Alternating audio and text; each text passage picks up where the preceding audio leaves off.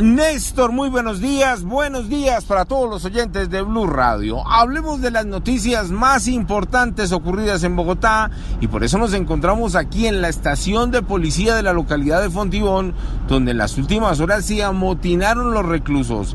Se le prendieron fuego a un colchón dentro de unas celdas y de allí la atención no solamente de los policías que estaban de turno, sino también de los bomberos oficiales que controlaron la conflagración, rescataron a varios reclusos que estaban en la celda y de allí la atención del personal de la Secretaría de Salud. Tres personas resultaron heridas, tres personas que fueron remitidas a un centro médico. Hablamos ahora de lo que pasó en el barrio El Remanso, esto es en el sur de Bogotá, donde los manifestantes de la primera línea llegaron temprano, ingresaron a las casas por donde va a pasar una de las líneas del metro, se abastecieron de piedra y ya entrada la noche se estuvieron enfrentando a la Policía Nacional por la autopista sur y por la carrera 3. Enfrentamientos que se extendieron casi hasta las 10 de la noche.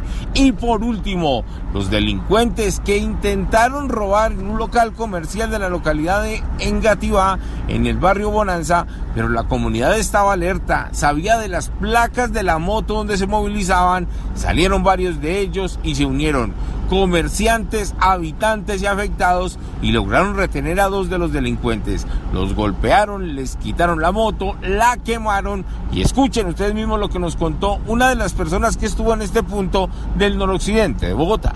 Y es que ustedes ya los tenían reseñado las placas y todo en otros robos, ¿no? Claro que sí, ya estaban pendientes todo en eso. Siempre hay uno que viene, uno los ve entonces cuando venga uno ya ellos se van porque uno siempre está pendiente, porque uno siempre está pendiente al 133, a la policía, todo al día al pie de la letra. La Policía Nacional llegó, rescató a los dos detenidos que estaban siendo golpeados, los llevaron a un centro médico y luego los entregaron a la fiscalía para que así sean judicializados.